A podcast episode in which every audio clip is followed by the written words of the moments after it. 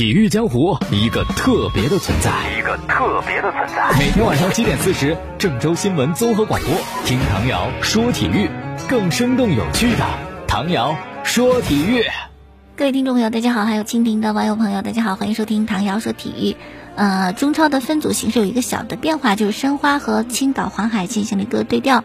这样的话呢，上海赛区就是广州恒大、江苏苏宁、山东鲁能、河南建业、大连人富力、青岛黄海和深圳佳兆业。好像对调以后呢，上海赛区实力弱了那么一丢丢，是吧？因为青岛应该会比申花好像感觉那么差一点点哈，但也不一定哈。然后呢，广州赛区是国安、上港、武汉卓尔、天津泰达、重庆，还有河北华夏幸福、申花以及石家庄永昌。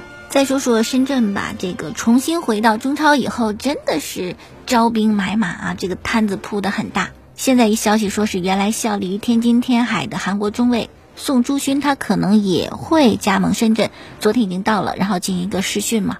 如果他可以在训练当中征服深圳队的主教练意大利人多纳多尼，就会成为深足的正式一员。目前深圳队啊，这个外援并不多，有哥伦比亚的前锋普雷西亚多，还有挪威的中场塞尔纳斯，以及喀麦隆的中锋马里。但马里呢，一直困在塞尔维亚回不来。后来呢，也跟着深圳队试训的瑞士的前国脚叫做哲马伊利，也是长期滞留在中国香港，所以这两位是没有跟队的。而随着联赛开打的日期日益临近啊，应该是在七月的下旬。那这还差外援怎么办呢？深圳只好呢采取 B 计划嘛，就哲马伊利，你也别等了，你回去吧啊，你回到瑞士去，然后呢开始接洽一直在国内训练的宋朱勋。确实是吧？疫情之下，宋朱勋算一个比较现实的选择。之前有消息，宋朱勋那会儿是和我们河南建业传了一些这个绯闻，甚至就传到有望加盟了，但最终就没了下文了了。为什么了？有消息说是待遇没有谈拢，就工资的问题啊。那就一方要的多，一方不愿意给呗。其实宋朱勋加盟深圳啊，对两方都挺有好处的。比如说对深圳来讲，肯定可以帮着你改善后防线。而对于宋朱勋来讲呢，到深圳一点都不陌生。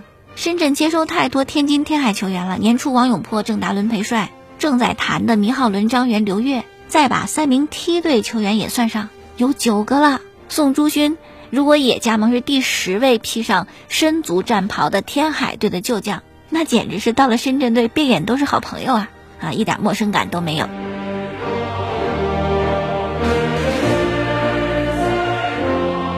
好了，继续来聊啊，这个外援的问题是一个问题，俱乐部很关心的。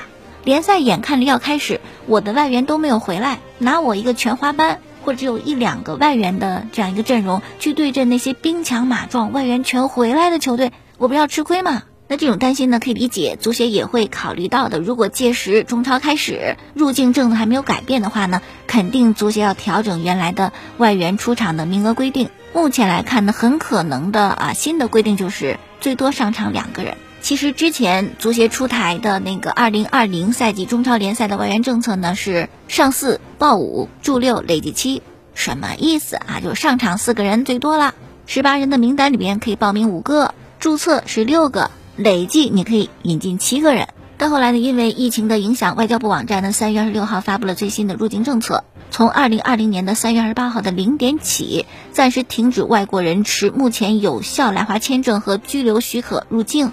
这样的话呢，三月二十八号以后没有回到中超的外援外教就只能继续留在国外。很多的俱乐部是受影响的，特别是国安、苏宁、重庆哈，目前为止这三个队一名外援都没有。所以考虑到这个不同的情况哈，足协也会调整外援的出场名额的规定。目前协商的就是都认可，最多保持两名外援在场上吧。但是呢，这个十八人的报名名单可以报几个，目前还在商讨。有的俱乐部说最多报三个，有的俱乐部说那十八人大名单还是可以报五个的嘛。哎，报五个有什么好处啊？就是替补是吧？可以两人换两人，等于累计可以有四名外援上场比赛，这样对于他们的体能是有好处的。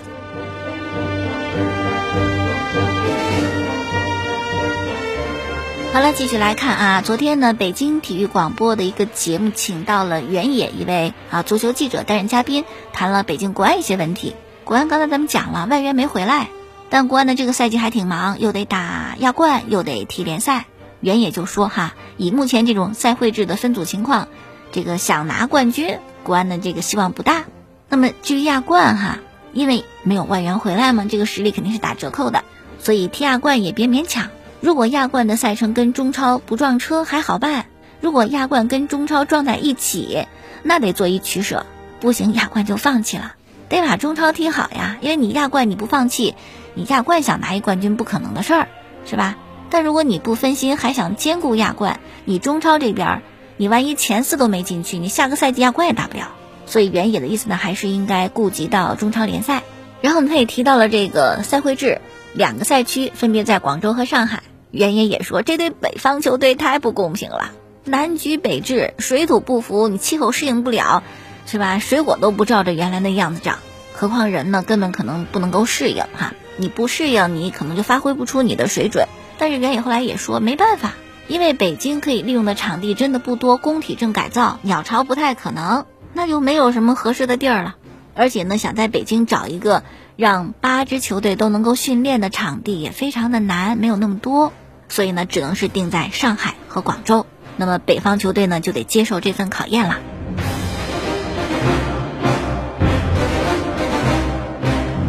好，再接着聊啊，就是前不久呢，有国青队的六位球员在集训期间呢外出喝酒、逛夜店，被足协处罚，各自禁赛半年。他们所在的俱乐部啊，也给予他们的追加处罚。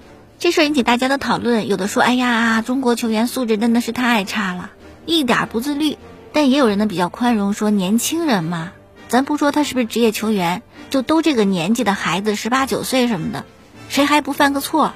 普通学生是不是也有啊？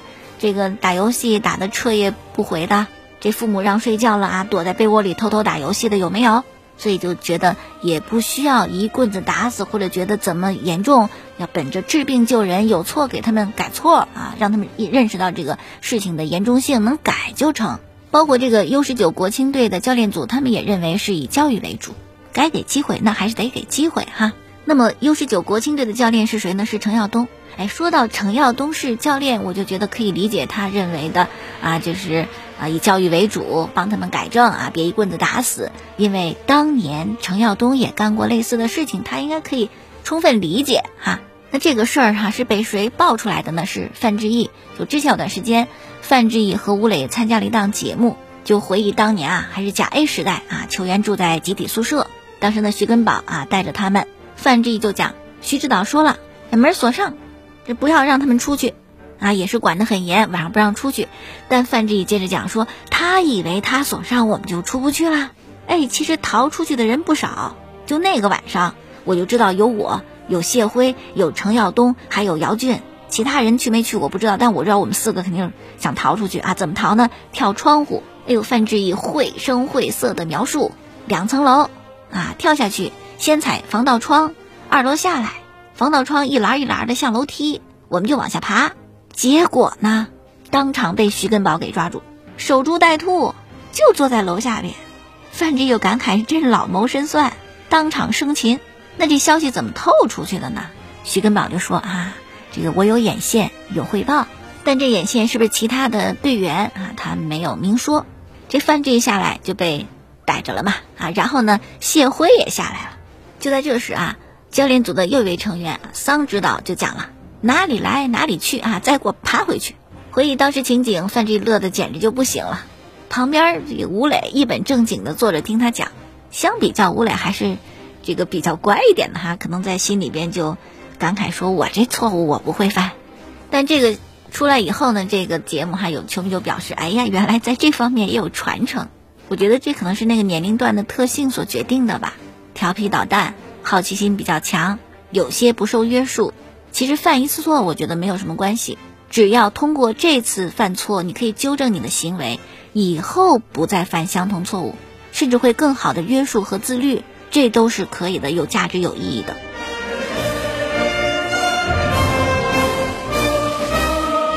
好了，继续唐瑶说体育，关注欧洲足球的消息。最近呢，梅西更新了自己的社交媒体，晒了他在诺坎普球场的照片。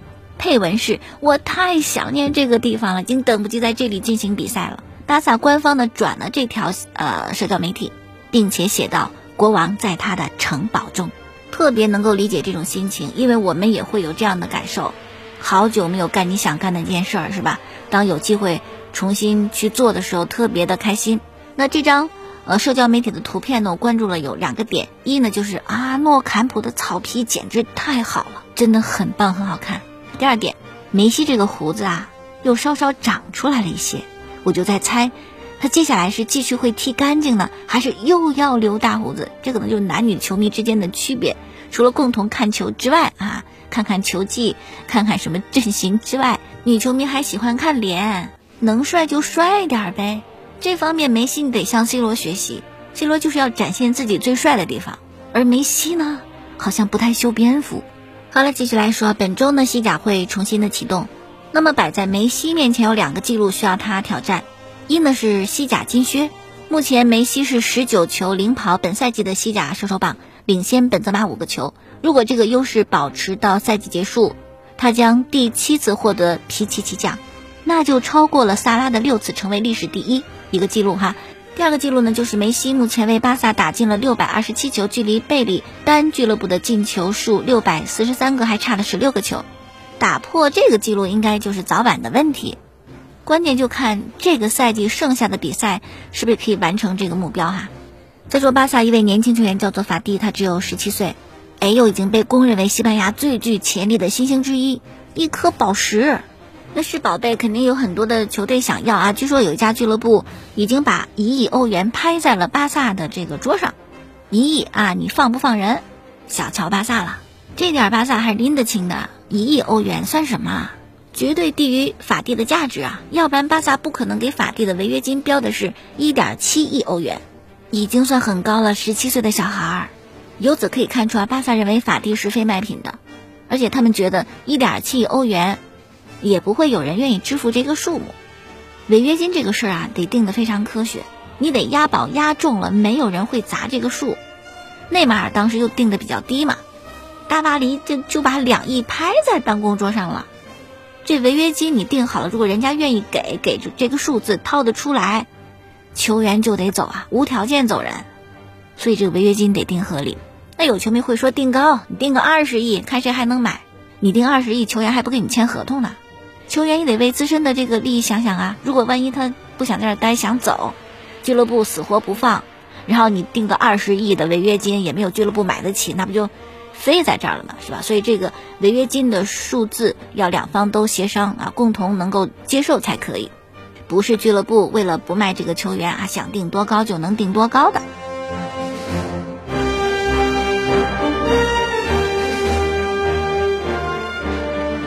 法蒂真的是个宝，据了解啊，说是巴萨也觉得这个未来啊，可能很多人会盯着他啊，把他作为一个。